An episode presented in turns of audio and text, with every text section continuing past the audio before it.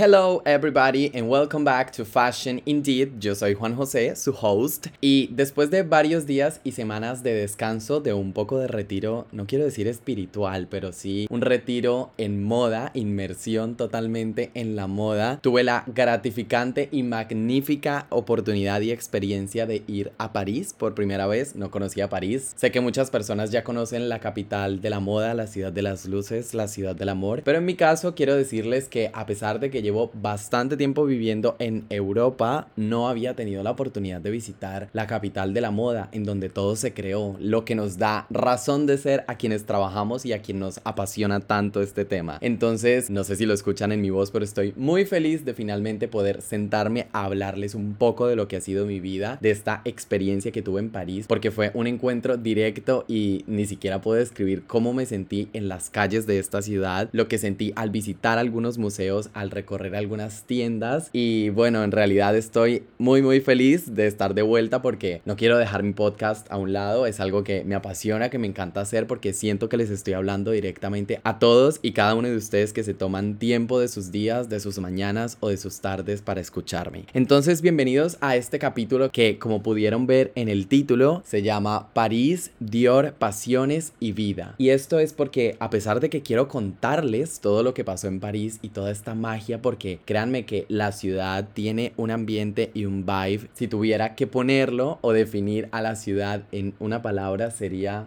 magia. París, como saben, ha sido la casa de los costureros y de los diseñadores y creadores más grandes de toda la industria de la moda. Y el hecho de poder tener esta oportunidad de recorrer las calles en donde vivieron, por ejemplo, estuve en el número 31 de la Rue Cambon, de Rue Cambon, como se pronuncia en francés, que fue la primera tienda de Coco Chanel en donde trabajaba, en donde, bueno, básicamente nació toda la historia de su casa, en donde tenía estas escaleras con los espejos por donde veía las reacciones de las personas cuando presentaba sus colecciones y digamos que toda esta magia y toda esta historia e iconografía se puede sentir. Estuve en la calle un par de veces durante el viaje y créanme que se siente una magia especial. Sé que hay muchas personas que pueden darse el lujo de comprar en este momento en Chanel, otras que no, pero esto no nos priva de poder vivir y de poder sentirnos cercanos a lo que fue la historia. Estamos hablando de calles que incluso sobrevivieron a la Segunda Guerra Mundial cuando ella tuvo que cerrar su tienda y bueno, no sé si sabían, pero ella nunca vivió en Rucambón 31, vivió en el Ritz más de 25 años de su vida y bueno, allí fue donde murió y todo esto. Pero lo importante aquí es que esta ciudad, estas calles, estas tiendas y estas marcas nos ofrecen una cercanía con la historia de la moda y por eso es que he llegado tan feliz y cargado de contenido para ustedes. Quiero decirles que en definitiva no por nada es la capital de la moda mundial y creería yo que la industria más grande de Francia es la moda. No lo quiero asegurar al 100%, pero me atrevería a decir que es una, es que no quiero decir que es una de las más grandes, siento que en París se respira moda, se camina moda, se siente la moda. ¿Saben? Es,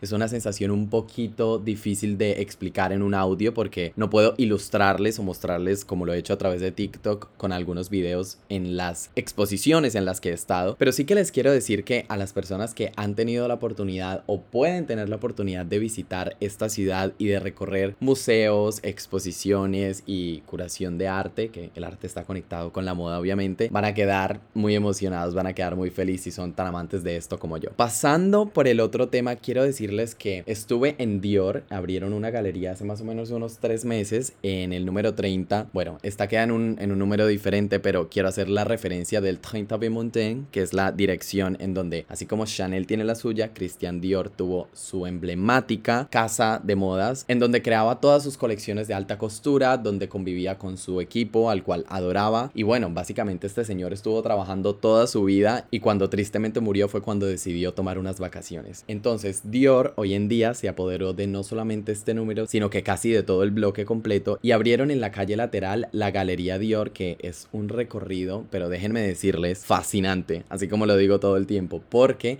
van a poder identificar toda la iconografía y todo el trabajo de este señor desde el día cero, desde incluso antes de su nacimiento y del cómo se inspiró o cómo se dio cuenta incluso que quería diseñar. Digamos que esto en tema de pasiones y de amor por lo que uno hace es muy inspirador. No todo el mundo tiene que ser diseñador de modas ni a todo el mundo le tiene que gustar, pero es muy interesante ver cómo de pequeñas cosas que a lo mejor pasan por obvias a nuestros ojos se desprenden ideas, se desprenden perfumes, se desprenden colecciones enteras y ahí es cuando comenzamos a entender que la moda no solamente nos quiere vestir, que la moda no solamente nos quiere dar un estatus o que la moda solamente nos quiere proporcionar alguna herramienta, sino que además es un método de poder explorarnos a nosotros mismos. Y creo que tanto Dior como Chanel o como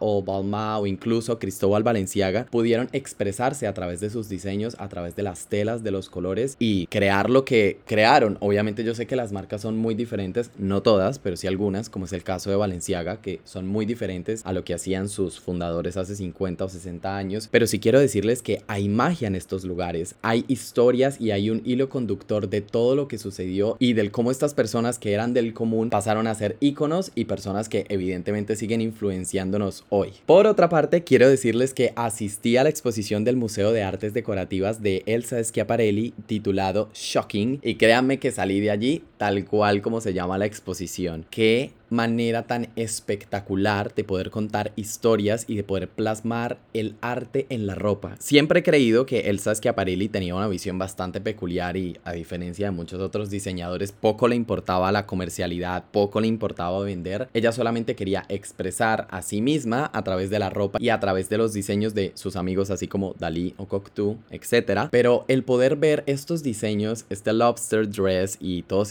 estos diseños con ojos, con, con todo este maximalismo esta opulencia, este dorado en vivo y en directo, toda esta joyería, porque la joyería es muy importante en Schiaparelli, es simplemente indescriptible el poder entrelazar tantas cosas de muchas casas de moda hoy en día, a las cuales influenció evidentemente Elsa Schiaparelli y su trabajo. Así como que si quieren algunos ejemplos, podría ser desde el mismo Saint Laurent, pasando por La Croix, y bueno, tenemos hoy en día muchos expositores que a lo mejor no trabajan de la misma forma porque el mundo no es lo que era antes, y digamos que estas casas de moda hoy en día de alguna u otra forma tienen que sobrevivir y tienen que vender, es la triste realidad, pero si se ponen a analizar desde el punto de partida de esta diseñadora italiana y de este sueño y de esta visión tan clara y lo comparan con lo que está haciendo Daniel Roseberry hoy en día para la marca, ahí tenemos un resultado exquisito. Me atrevo a decirlo así porque el poder estar cerca de los diseños que fueron custom made para Beyoncé cuando recibió su Grammy, incluso estuve al frente del diseño que Lady Gaga usó en la posesión de Joe Biden. Este diseño de Schiaparelli con este Little Dove en dorado, que luego de unos días nos enteramos que también era un chaleco antibalas. Entonces, pasar por el frente de todos estos diseños, el que utilizó Adele en su concierto y todos estos diseños surrealistas y tan experimentales que te dejan simplemente la piel de gallina. Tratando de cerrar un poco el tema de París, de la experiencia que tuve en esta ciudad y de la conexión tan inexplicable que tuve con la ciudad, con la gente, con el arte, toda esta experiencia mágica que viví porque creo que ni siquiera lo puedo poner en palabras el cómo me sentí, el cómo me hicieron sentir las calles, el caminar. Yo soy una persona que romantiza demasiado su vida y me gusta vivir de esa forma en la que siento que soy parte de una película y simplemente las cámaras van alrededor de mí, así no sea verdad. Cerrando esto un poco y trayéndolo a mi realidad del hoy, recuerdo que cuando les introduje Fashion Indeed les dije que poco a poco iba a trenzar conexión, no solamente entre la moda, la historia y estos viajes y estas experiencias que les puedo contar y que les puedo transmitir a través de TikTok o a través de mi voz, quiero contarles que la vida sigue sucediendo y que toda esta pasión, esta emoción que siento dentro de mí me ha ayudado a entender un poco más del por qué pasan cosas en mi vida de la hora. Evidentemente no me voy a detener en contarles los detalles, solamente quiero contarles que estas lecciones y la conexión que podría encontrar entre la moda y mis pasiones y el mindfulness en este momento en mi vida es que la vida a veces lo prepara a uno para que pueda tomar estas decisiones, para que pueda tomar estos pasos y definir cuál es el siguiente paso a seguir. Puede que suene un poco confuso, pero este viaje me ayudó mucho a abrir mis ojos y a darme cuenta en el lugar en donde quiero estar. Y digamos que poder entrelazar eso con algo que amo tanto, con la moda, con estos diseñadores y con esta experiencia que viví. Y por experiencia me refiero a desde tomarme un café de 5 euros en el café de Yves Saint Laurent que abrieron al lado de su icónica tienda también cerca, porque todas están cercas, en la misma zona, en el mismo distrito de París, es que puedo traducir esto en lo que quiero hacer por el resto de mi vida y encontrar esa pasión y esa determinación en vestidos, en telas, en arte y en estas propuestas de los diseñadores y en estas casas y en estas calles, para mí ha sido muy enriquecedor. Y solamente quería compartírselos porque la vida a veces se revuelve un poco, te sacude de alguna u otra forma, pero el hecho de poder salir adelante y poder ver un punto de llegada y poder tener una luz al final del túnel y decir allá es donde quiero estar es lo más gratificante que he recibido del viaje. Entonces quiero despedirme de ustedes hoy con dos noticias. La primera de ellas es que la lección de la semana, creo que todas las semanas o todos los días, bueno, sí, todos los días aprendemos algo de nosotros mismos y de las circunstancias que podemos afrontar y de las que podemos salir adelante de la vida, pero la enseñanza más grande que tengo de este viaje es que siempre que tengamos claro qué es lo que queremos hacer en la vida, vamos a utilizar nuestro tiempo, nuestra energía, nuestro dinero, nuestra cabeza, nuestro todo para poder alcanzarlo. Y otro que les quería dejar es, hay que dejar de idealizar tanto. A lo mejor esto puede razonar un poco o puede ser un poco contradictorio con lo que les acabo de contar, pero el idealizar creo que nos lleva solamente a decepciones y a quedar totalmente desubicados o fuera de la línea en la que creíamos estar. Por otra parte, la segunda noticia es que mi capítulo de la siguiente semana va a estar enfocado en Dolce en Gabbana. Y este es un tema un poco raro porque yo no hablo de las colecciones de Dolce en Gabbana en mi TikTok,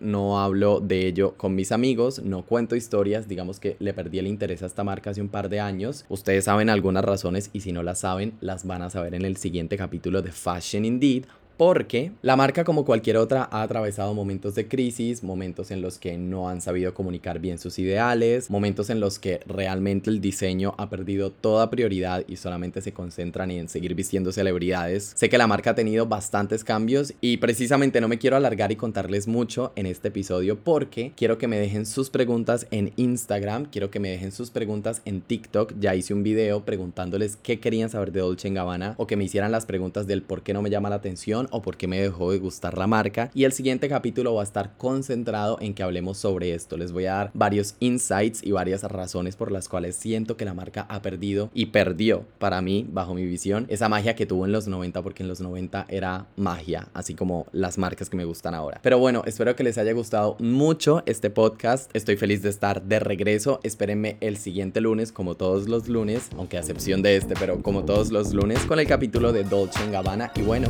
this is it. This is Fashion Indeed by the Janus.